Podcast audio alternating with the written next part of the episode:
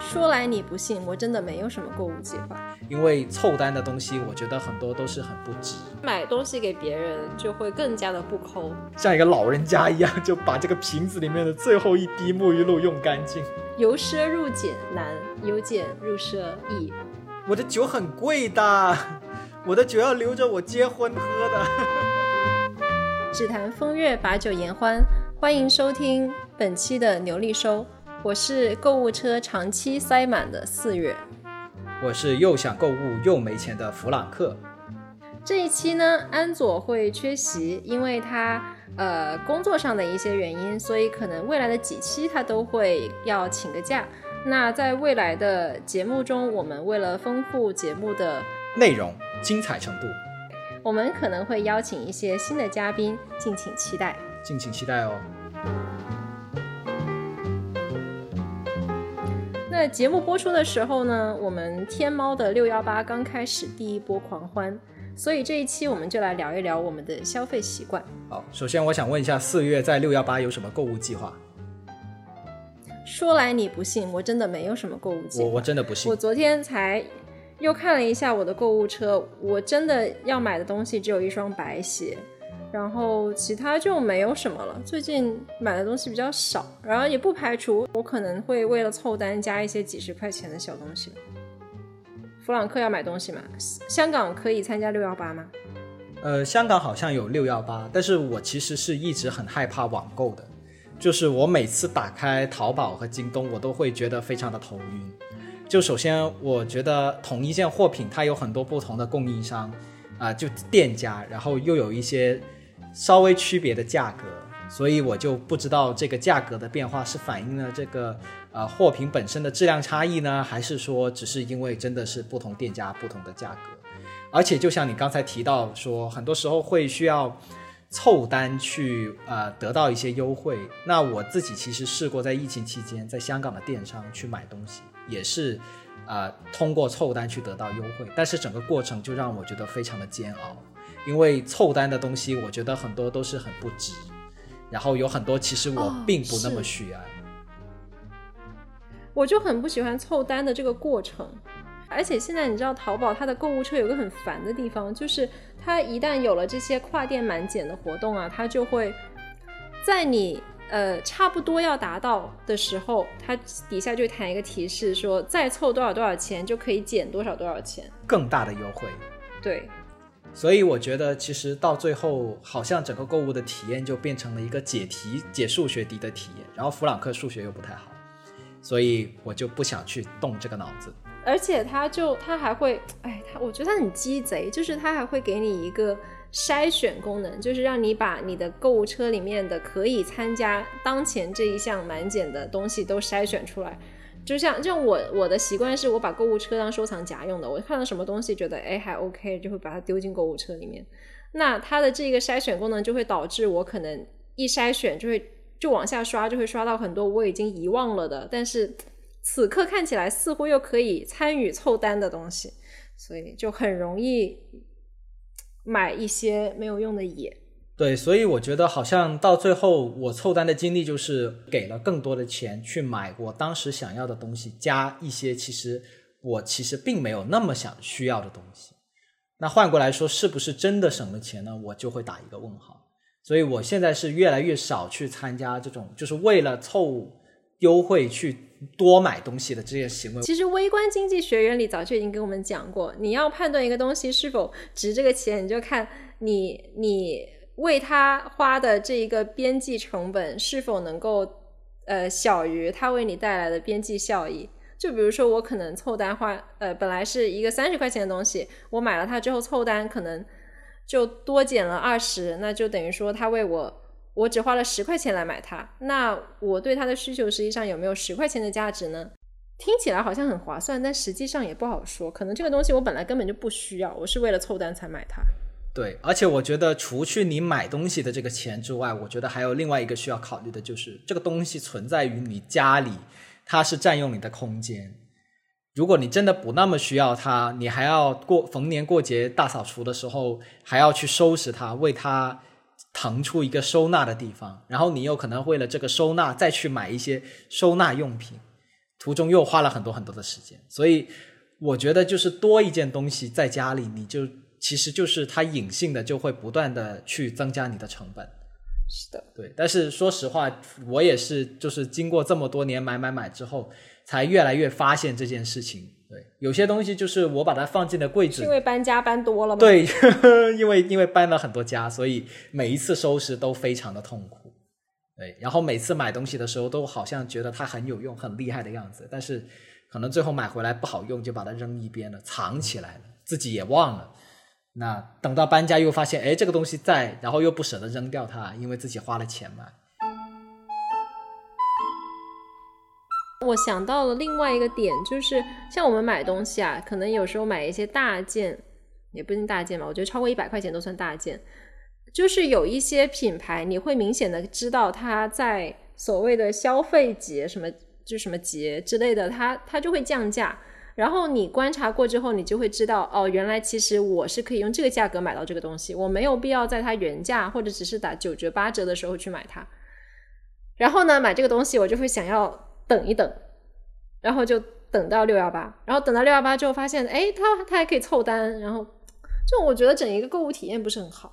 我觉得以为你说等到六幺八它就没货了，卖光。哦，倒也不会，但是六幺八，你看这种就要预售嘛，预售就要等嘛，就就很烦。对，所以其实就是本身一个很简单的，我需要一件东西，我去买它的这个行为就。被这些呃日新月异的这个电商的呃玩法和套路就变得越来越复杂。然后我听说之前有有那种说什么为了凑消费券还要解数学题的 搞笑的故事。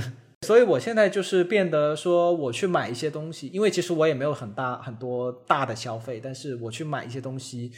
呃，很多时候，比如说你去买一个呃什么剃须膏啊、须后水啊这种东西，他就会说：“哎呀，先生，你多花几十块钱就能得到一个免费的赠品啊，怎么怎么样的。”我现在就是不会去凑。我以前还会说：“哎呀，好值啊，我去我去买多一个什么东西。”后来发现多买的东西也没有用，然后那个赠品也没有很好用，我只是需要那个剃须膏。所以我现在就是不被这种套路所所欺骗。那你会比较愿意为什么东西花大价钱来消费呢？我我其实最大的花销是我的房租，这个不要算了，这个这个东西就是刚需。对对对，呃，其实我的房租其实也比正常的朋友的房租要高，因为我住在了一个比较好的小区。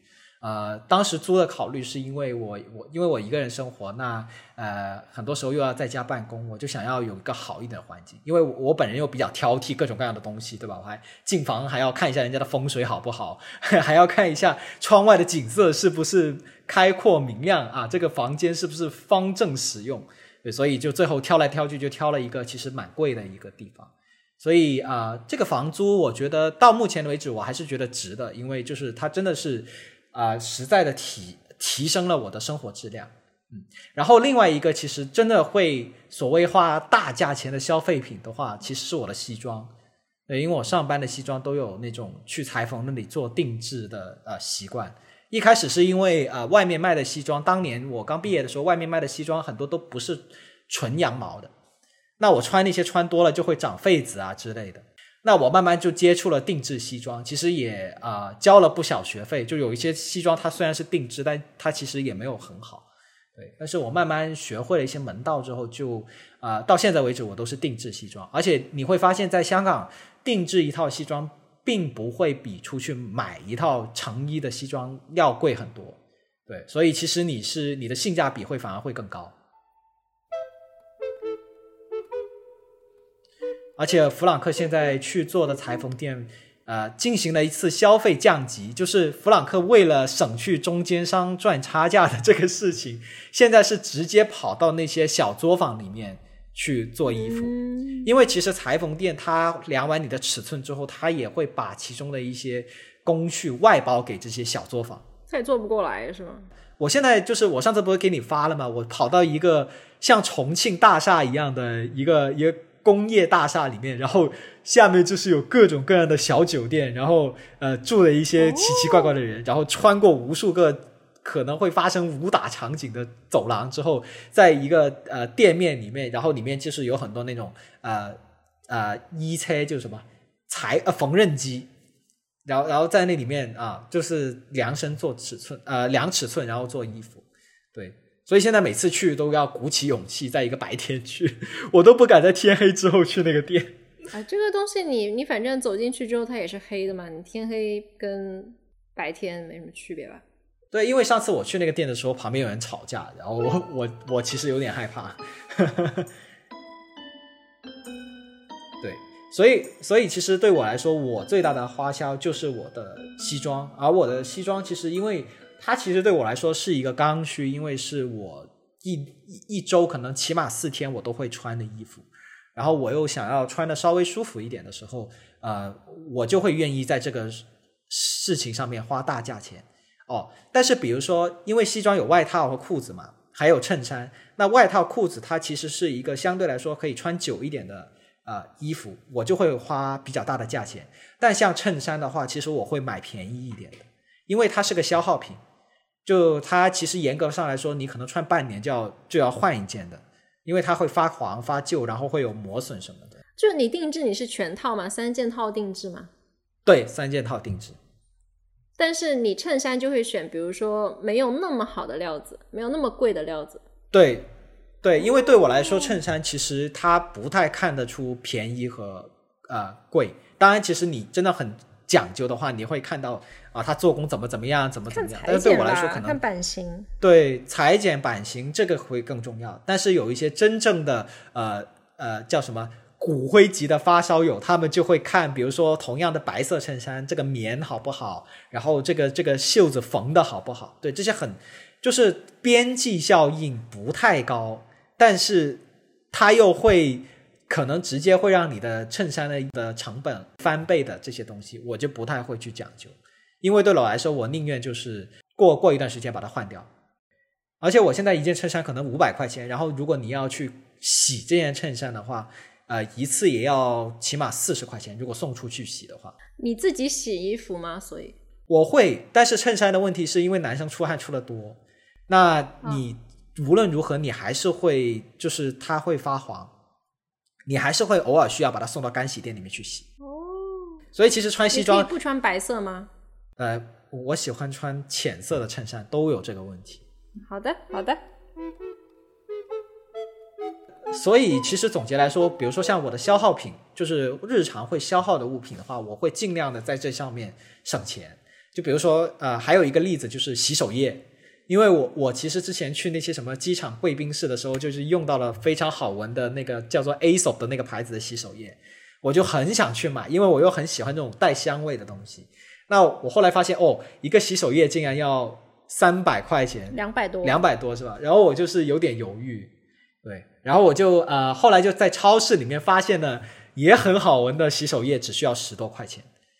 呃，也算是个平替吧，虽然它没有高级的味道，没有用港币洗手的感觉，但是我觉得就还好啊。另外一个就是我的沐浴露，就很长时一段时间，因为我当时室友就是经常出差，然后又是住各种各样很好的网红酒店，所以我就会拜托他把就是他酒店里面的沐浴露带回来。很长一段时间，我就是靠着这些沐浴露。度过了我的浴室的时光。可是它很小一支哎，你你一支也用不了多少次。对，所以我会让他多带点。然后因为当时他真的是出差频频挺频繁的，所以我可能我自己会买一瓶，但是那一瓶买的就用了很久都没有用完，因为中间会夹杂备用的。对，备用的，对对。呃，然后可能呃，我还会为了这个超市里面有些时候呃。一个同样的东西的一个价格，我会我会去研究它。就比如说我最喜欢的湾仔码头，它有些时候会有那种买三包就有折扣的优惠，但是它是偶尔出现。哎，这种这种你会你会去算你买呃，就是这种有打包优惠，比如说多少包的就有一个优惠价，你会去算它实际上的单价是多少吗？会的，会的。我去超市会带着计算机，就是我呃其实是手机里面的计算机，我真的会算。对，对我真的会去算有没有便宜。对。因为我如果这次不买的话，我楼下就是超市嘛。我这次不买，我就等过两天再买呗。有些时候我不是那么急着去买它的时候，我可以等。对我就会宁愿为了省几块钱就等一下这样。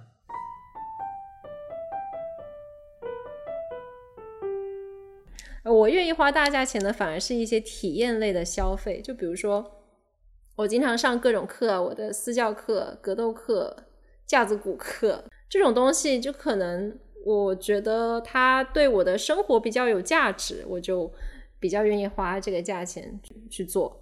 还有比如说去旅游啊，我会想住的好一点，或者是吃的好一点。那吃的好当然不一定是贵的，但反正大概就是这个意思，会会愿意在这上面花销。就就是这种东西呢，就比较倾向于在能力范围内去一步到位吧。因为你像特别是上课这种东西，我觉得你要是一开始基础没有打好或者走偏了的话，其实也不是很好。我跟弗朗克有一个地方是，呃，有一点是相同的，就是我的消耗类的消费也是在降级。比如说，他刚刚说洗手液嘛，就我很惭愧的说，现在我自己的洗手台上面的那瓶洗手液，就是你看到的很贵的那个 Esop。哦哦，不要惭愧，因为你比我有钱。没有一那个，但是那一瓶呢，它其实它开封之后保质期应该只是十二个月，但我应该用了有两三年吧，就很大一瓶，我一个人用我用不完。现在还有一点点。你是有多不爱洗手？不是，我每天在家的时间能有多长？我又不居家，对吧？我跟你说，我现在除了我就是台上有一瓶洗手液之外，我的那个挂毛巾的那里还有一瓶倒放着的洗手液，是我上一瓶的洗手液，它用完了，剩下了最后一点点，因为它比较粘稠。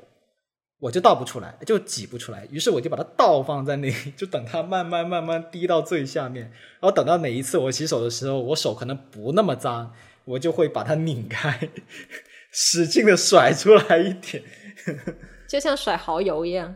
对对，一甩蚝油的那种感觉。然后它现在还没有用完。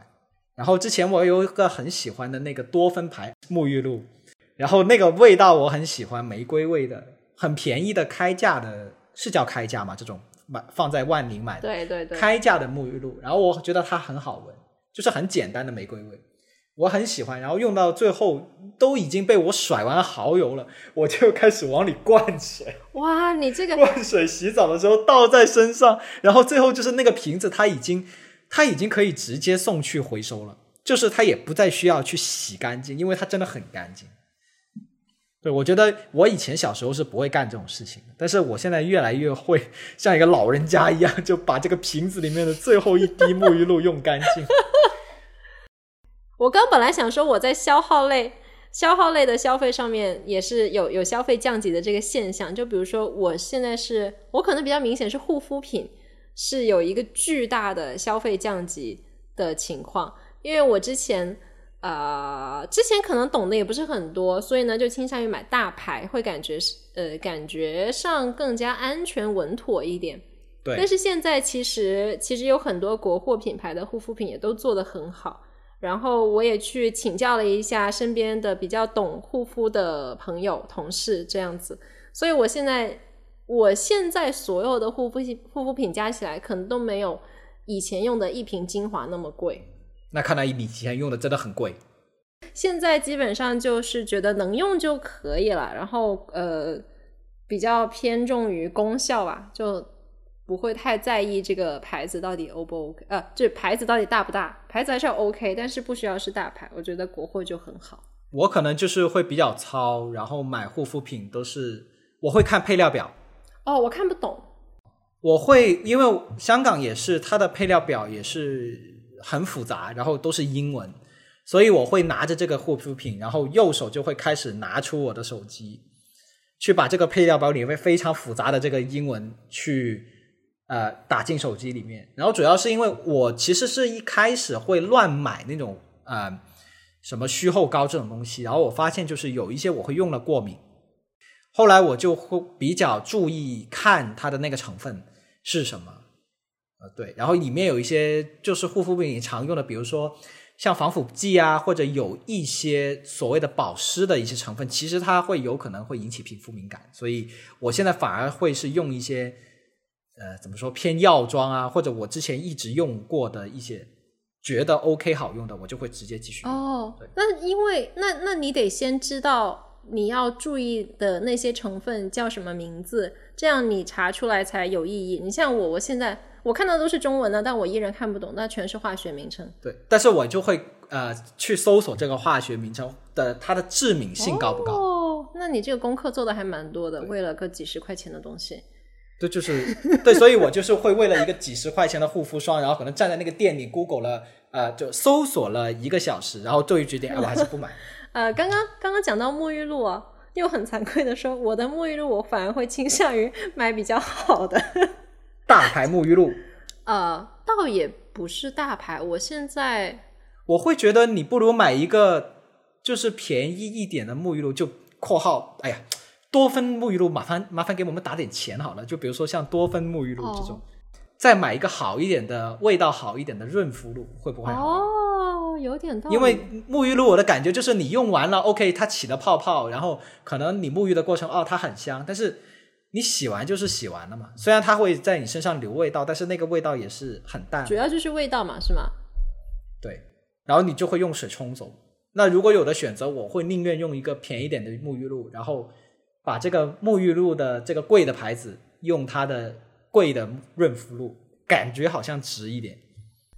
我现在确实是在用一个贵的润肤露，但是我的沐浴露哦，沐浴露现在也不是很贵了，也不便宜，就是也但是但是肯定是没有没有多芬那么便宜啊。我现在比较喜欢用沐浴油，那沐浴油它要好一点的成分的话，就必然是便宜不下来。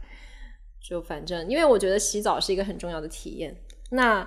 根据我之前说的，我会在体验类的消费上面比较愿意花大价钱的这个原则，所以我会在洗澡上面花一个大价钱。那其实也没有不是体验类的消费，这么说的话，有点道理哦。讲了个寂寞，不是你你买一个也，比如说你买你的电饭锅，你不是看颜值的吗？啊啊，对，对，它其实也没有什么体验，因为我买完就把它扔一边。对我只是觉得我需要有一个电饭锅，用过它。对你，你那个就跟体验没有关系，你就是只是要买。我觉得是买电饭锅的过程是一个体验。我就跟很多朋友谈论了电饭锅的选择，最后觉得，嗯，这个电饭锅还是买个好看的吧。对，还是买个好看的。对，最后然后发现 发现括号也没有很好用，因为它很麻烦的洗起来。现在你的电饭锅就像你买的那些堆在你家里的那些书一样。哦，对啊，就是我想说，我之前。其实曾经激情购买了很多艺术类的书籍，我是不是应该拿一本出来？就是你给我看有什么用？拿一本，拿一本给电视机前的观众朋友看一下。就比如说，啊，这本其实很便宜的，这本是我在香港艺术馆买的，呃，吴冠中诞辰一百年展的画册。这本是我其实翻的最多的，因为它真的每一页都是一幅画，然后我本人又很喜欢。吴冠中的作品，吴冠中的真的很好看，这很好看。我给电视机前的观众朋友看一下，他你们假装看，是给我看一下。对对对，我先给你截个图，来，你再你再举着，我给你截个图。这个会有版权问题吗？应该不会吧？啊，不会吧？这么糊？那那这些都是给自己买嘛？那如果你给别人买东西，你会买贵的吗？对呀，你看呐，我我给四月买了很贵的咖啡豆，我都不舍得喝。我谢谢你哦，真的是。然后呢，再接着这个事情呢，我要我要延伸一下，就是我本来我自己买咖啡豆，我是买那种可能几小几十块钱或者五六十块钱半磅的豆子，但是弗朗克送的呢是那种精品豆，就是可能呃一百一百百来块钱，一百多克。半磅就是两百多克，呃，然后弗朗克送的是百来块钱一百多克，那其实这个差别还是蛮大的。然后呢，我以前我也是喝贵豆子，后来我发现其实我没有必要喝贵豆子。喝完弗朗克送的豆子之后，我就开始我又开始消费升级，我又从这种 很便宜的口粮豆，我就继续又买回了弗朗克送我的那个牌子的咖啡豆，而且我买了个更贵的。我觉得迟厨咖啡应该在这里给我们打钱。哦，踟蹰，其实我当时上一期提到我给弗朗克送的挂耳，其实就是踟蹰的。踟蹰是珠海的一个本土品牌。对，请给我们打钱。反正就是由奢入俭难，由俭入奢易。我现在就是经历了这么一个由奢入俭又由俭入奢的过程。我现在已经不是很。不是很想再入回那个茧了，就没有必要，就挺好的，这也是一个体验。因为对，因为喝咖啡它也是一个体验型的消费。对的，对的，对的，对的。哦，对，我除了给四月送很贵的咖啡之外呢，我上次去看了一个展览，然后因为刚好我朋友在里面工作，我就呃每次都会给他带一点巧克力，因为因为就是他们要一一整天接待客人，其实体力上来说是蛮蛮呃挑战性的，而且就是就很累嘛，所以我就想着给他们一点呃不会弄得手很脏，然后又独立包装的巧克力。我之前给他带的是那个明日本的那个明治牌的那个生巧克力，就是很便宜小小盒的那个 Melty Kiss 的那个，我我自己也它那个挺好很喜吃的欢吃。，甜甜的。对，然后听说就是反响很好，就是他说我上次带过去的就会一抢而空，被在场的工作人员一抢而空。所以我这次去看展之前，我其实也想给他买这个，结果我没有看到我楼下的附近的店有这个东西，于是我就被迫买了一盒很贵的狗呆 法。哦哦，但是我要嗯插播一下，在从你家前往那个展览这个路线当中，你会经过香港站，也就是你会经过 IFC。你在 FC 其实可以买个比狗代表更贵的巧克力哦。所以我其实是省了钱。好的，感觉有省到钱呢。那四月呢？四月会给别人送东西吗？我送东西，我给 我给别人送东西更加不看价格，就是一个大写的消费。对，因为你自己。买东西也不看价格。我我我上次我有个朋友，就是一个几几十年几十年的朋友过生日，十年，然后嗯，我给他送了一台黑胶唱片机。哎，其实我的生日也快到了，耶，要不要要不要考虑一下来来给我搞一个黑胶唱片之类的？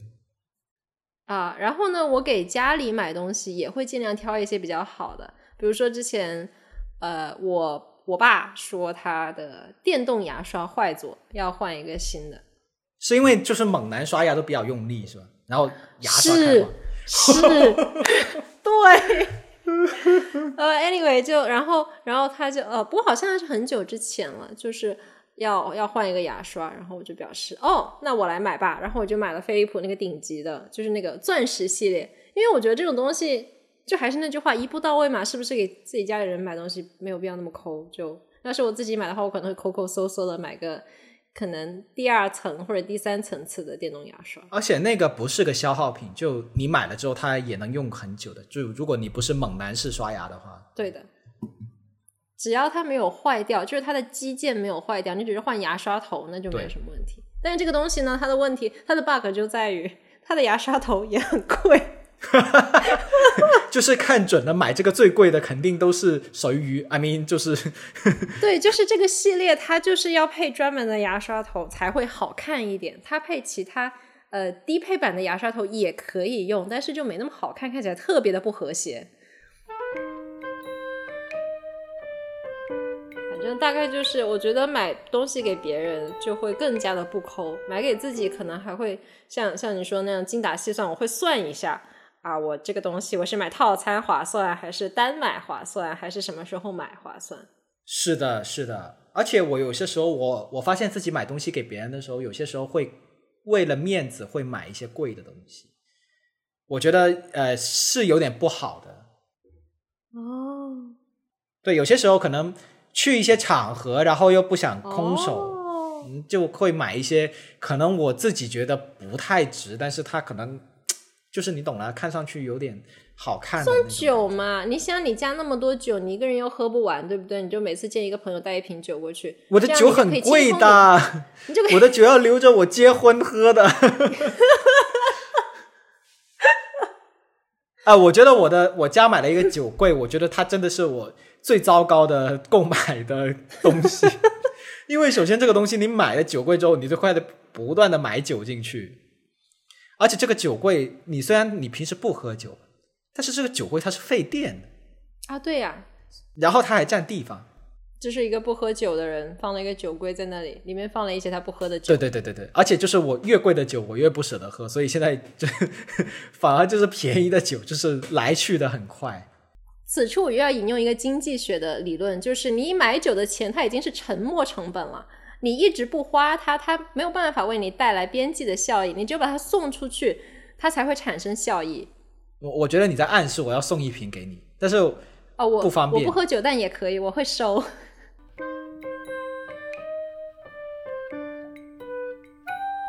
那你觉得，就是到现在为止，就纵观过去的这么多年，你的你觉得你的消费观念有发生变化吗？就是比如说你现在可能买东西更加注重的方面和以前注重的会有不同吗？嗯，我觉得呃，其实我现在更注重的是它是不是可以可持续的使用，尤其是买一些呃可能大件或者真正意义上的非消耗品来说的话，我会去考虑长远意义上，比如说我买个电饭煲，它会不会快的很快？然后比如说买一个电脑，我会看它的保修会不会更好。那因为我又是个颜控，所以就比较麻烦。就以前就是只看样子嘛，样子好看我就买。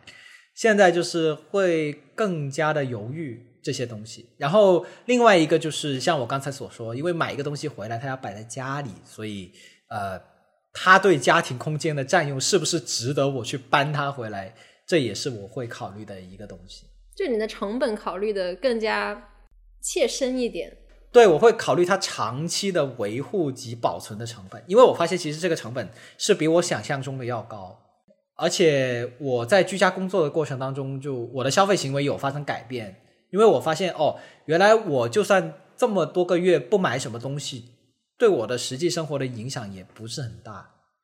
虽然我后面买了个锅，但是就是其实我很多东西我不太需要哦。那个我的锅也是买在了一边，然后因为现在香港放宽了社交的要求，所以我那个锅也很久没有用它。天天都在外面吃，哎呀，真的是，对对对，你就像当年的安佐对外食，外食。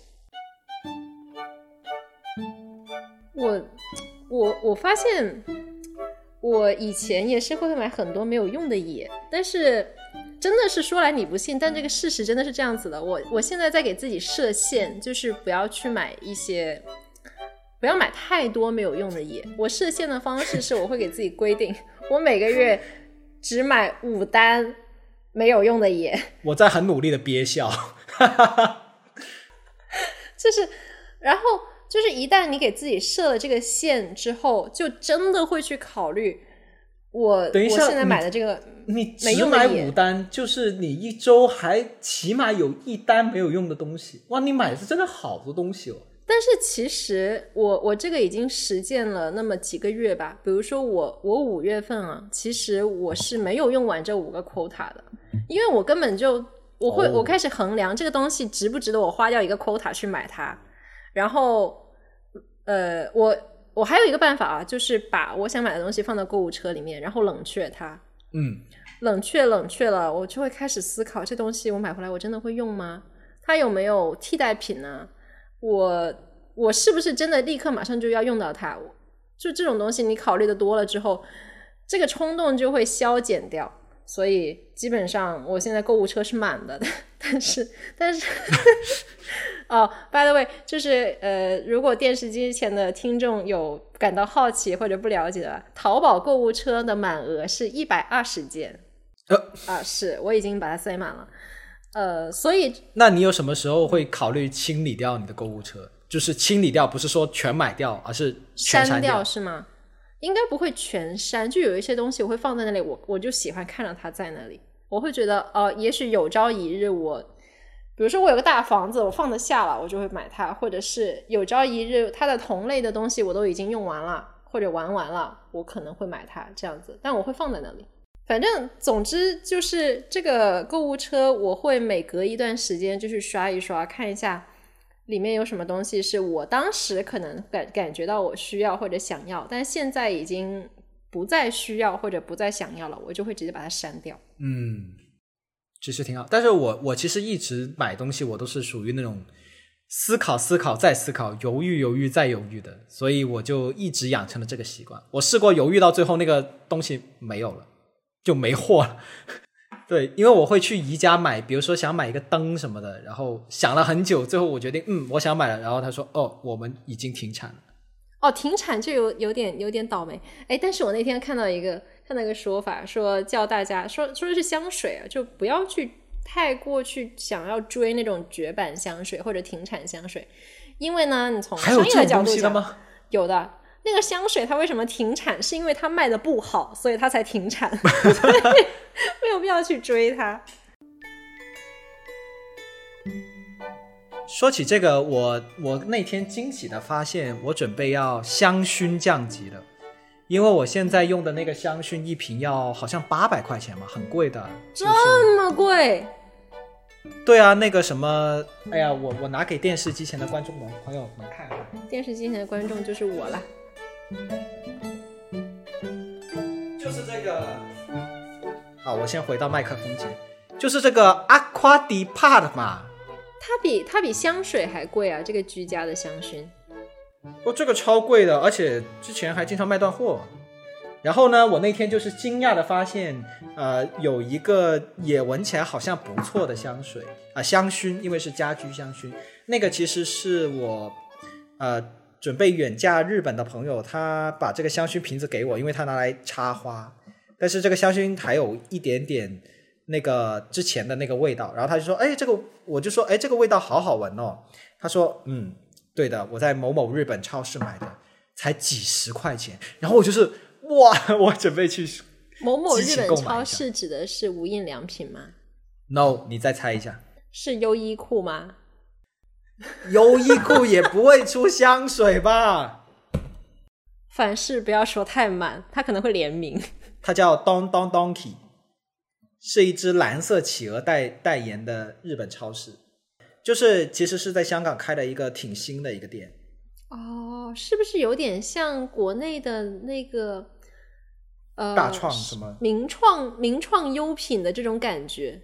就是它会有很多评价的像像 MUJI 嘛，它应该就是纯粹的，就是买日本日本商品，然后有些东西应该不太便宜，就是可能它有点像吉之岛，哦，嗯，吉之岛真的好好，超市了，对，是是一个让人有幸福感的超市。极之岛麻烦打一下钱，哦。我们今天好多打钱的，对，因为那个电商平台不会给我们打钱嘛，因为我们基本上把他骂了一顿，套路太多。说到电商，我还是要再吐槽一下那个天猫啊，它不是它不是每一次这种大日子就要搞呃那些什么促销，呃叠猫猫、凑猫猫、叠猫猫猫是什？么东西？哎，你一看就不是一个互联网敏感用户，就是我它会给你一个游十年代戏互联网敏感。然后然后你要通过做各种任务来获得积分，然后你用积分来换猫。呃，一两只一级的猫可以变成一只二级的猫，两只二级的猫可以变成一只三级的猫，大概是这样的一个玩法。然后它最终呢，就是看你的猫升到多少级，然后用这个多少级的猫去换红包，这个红包可以在你的消费当天使用。我我听着我就觉得很累。对，真的非常累。我玩过两年，从第三年开始我就放弃了，因为这个东西它最终可能也就是给我几块钱，没有意义。然后我每天花 半个小为了几时去搞猫，块钱，唉，太费劲了。本来还有人说今年六幺八告没有这个玩法了，大家都松了一口气。然后我今天早上打开手机，发现它又出现了。那只猫又来了，它来对，了，那只猫又了来了。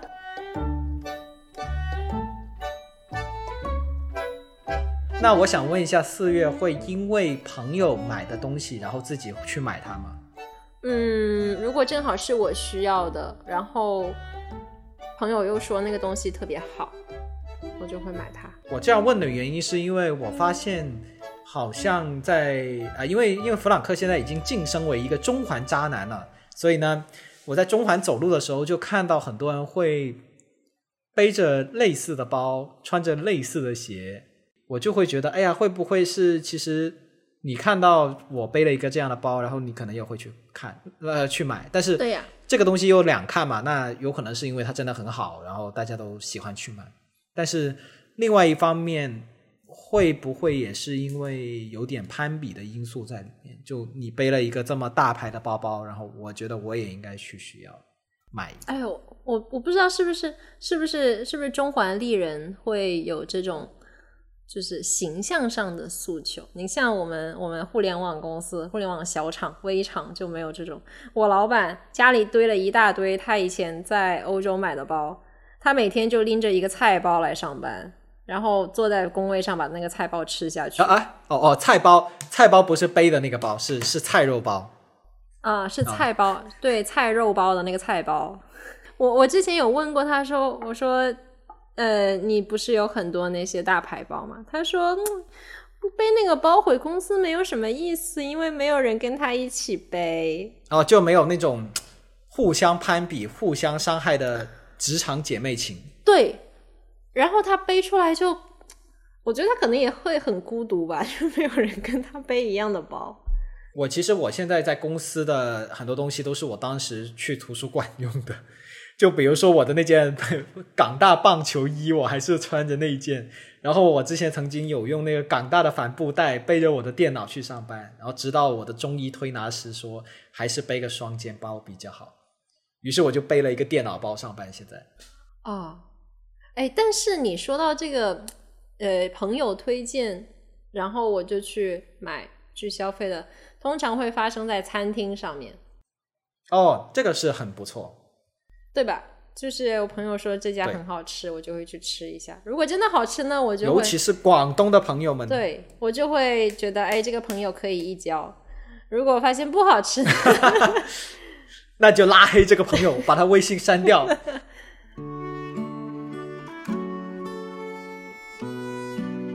因为我有些时候，我之前有一段时间就是经常去看，呃，那些呃时尚博主写的微信公众号。嗯嗯，那呃呃对，因为因为我本来是个比较精致的 boy 嘛，嗯所以我就会想要站在潮流的一线就看一下。然后后来我发现这些文案都是那种，他能把一个东西讲的，就是你好像有了它，你的上班的枯燥的工作就突然变得不枯燥了，因为你背了某某名牌包包，然后你的气场可能又变成了什么一米八这种东西。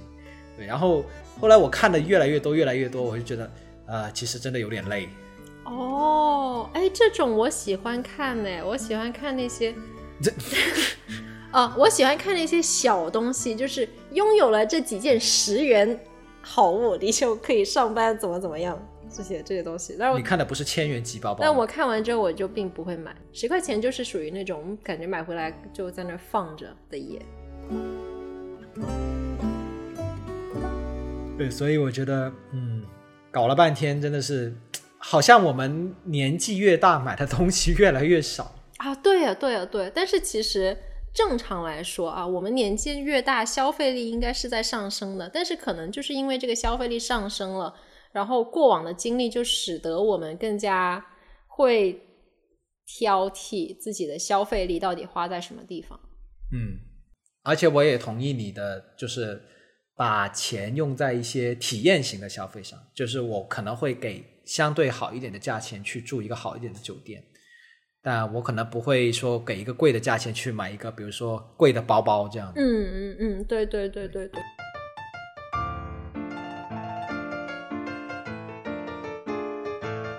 猛虎细嗅蔷薇，值得饮一杯。聊点开心事儿。我上周末和一位姐妹，哎，就是我的黑胶机姐妹，我决定以后就给她叫她这个名字好了。我跟她一起去吃了一个很快乐的自助餐，我觉得我很久很久没有吃过那种就自己这个端这个盘子去那里拿的那种自助餐。而且我这个姐妹跟我有一个除了特别能买这个共同点以外，我们还有一个共同点就是特别能吃，所以我特别喜欢跟她一起吃野。呃，呃，然后呃，反正就是我们吃了好几轮嘛，就吃的很快乐。吃好几轮是怎么回事？好可怕因为！它盘子很小，而且它基本上我们基本上都是去吃海鲜。你说一个一个蒜蓉焗生蚝能有多大？是不是吃不了多少的？这是一个朋友的故事，另外一个是我又见了一位好几年没有见的好朋友。这个朋友我本来是要当他的婚礼伴娘的，但是他的婚礼原本策划在二零二零年，哦，呃，而这个朋友和她老公两个人都在香港。呃，这个朋友也是可以算得上是几十年的朋友了吧？嗯，就是又几十年，怎么回事？久别重逢。呃，上一次见面已经不记得是什么时候了，但是，但我觉得这种朋友就是那种你很久没有见，但是见面也不会很尴尬，就像昨天或者上周才见过面一样的这种感觉，我觉得就就很舒服。我跟他去吃了椰子鸡，这个朋友也是特别能吃的，而且 而且这个朋友其实之前在我们的节目中，在我的猛虎蔷薇环节中有出现过，他是我的第二个怀孕的朋友。哦，她她即将，她也即将迎来一个女儿，她的肚子已经很大了，就是特别大、特别圆，看起来就像明天就可以生的那种。哎呦，我看到他捧着个肚子在那里，我就很紧张。看他穿这个拖鞋在那里慢慢的走，但是但是竟然没有影响到你们吃椰子鸡，啊，没有影响，一点都不影响。嗯，那还蛮好他。本来还想吃酸菜鱼，但是后来我是选了的天椰子鸡 啊，好，祝你的朋友一切顺利，我们期待他女儿的谢谢呃，对我来说，这两周的 bling bling 的事情，第一位就肯定是外食了，因为弗朗克终于在呃长时间的社交隔离之后决定躺平，啊、不是决定那个开始外食。对，然后我的朋友们都是说，呃，其实我们已经在外面吃了一个月了，你才现在才开始恢复外食。嗯然后弗朗克作为一个非常骄傲的广州人，在过去的一周起码饮了四次的茶，去了不同的地方吃点心吗。不是同一家，就是便宜的、贵的都去了。好的，甚至我的早餐也是点心的早餐，就是外卖美心的点心早餐。天好运我也吃了，然后那个呃，我还吃了中环的翠玉轩，今天早上还吃了翠园，然后我还吃了鼎泰丰，因为鼎泰丰其实呃也算是一个点心吧，小笼包，小笼包嘛。行，fine。它是它是上海意义的点心，虽然它是对吧台湾地区来的，嗯，不重要，对，所以弗朗克这周就是一个改善伙食的一周。然后，其实，在录制节目之前，弗朗克刚刚跟他的朋友去喝了一个早茶，我们就说：“哎呀，都忘了上一次喝早茶是什么时候了。”然后我跟他说：“其实，嗯，最好的早茶就是离自己最近的那家，离你最近的那家就是甜好运吧？离我最近的那家叫潮州百乐啊，那家也好好吃，但是它有点贵。不重要，这是体验式的消费，可以。这这这不是弗朗克的体验式消费的预算，弗朗克体验式消费的预算就只能吃翠园，对，但是翠园很好吃，嗯，也是录制节目的今天，弗朗克明显的感觉到了盛夏的到来，因为真的很超热，而且很晒，对，然后我在就是呃去早茶的路上，刚好路过了尖沙咀文化中心的那个钟楼，下面就有一对新人在拍照。那新人就是穿了全套的西装和全套的婚纱，我看着他们，我觉得有点热。但是嗯，祝他们幸福。虽然我不认识他们，我只是觉得他们很热。对，但是美好的夏天要到来了，又可以出去。夏天可以出去干嘛呢？晒太阳了。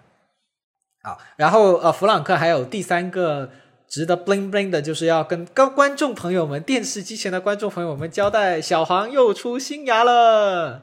你为什么每次都要用这种弗朗克要脱单了的语气来讲这个前奏？对，哎，对我下次如果真的脱单，我应该说什么呢？我应该敲锣打鼓专门开一期，就是讲这个脱单的经历，对吧？对对对对，可以可以可以可以。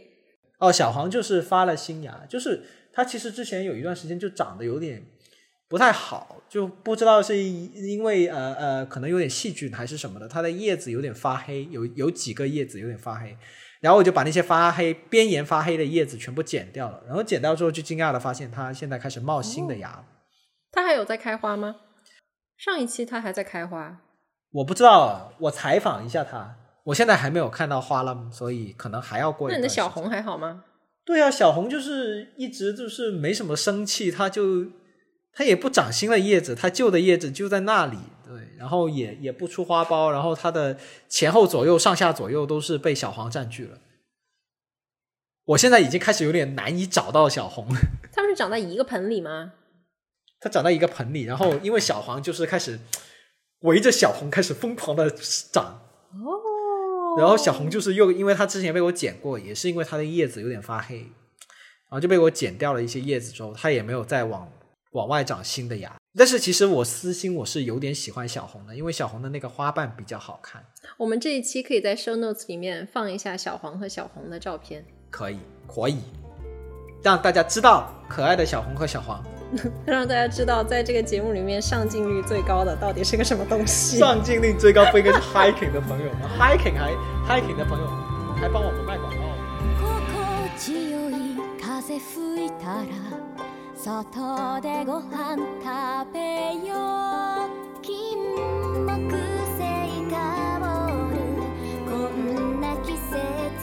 感谢各位收听本期的牛力收。我们的节目已经上线，苹果播客、喜马拉雅、小宇宙和网易云音乐。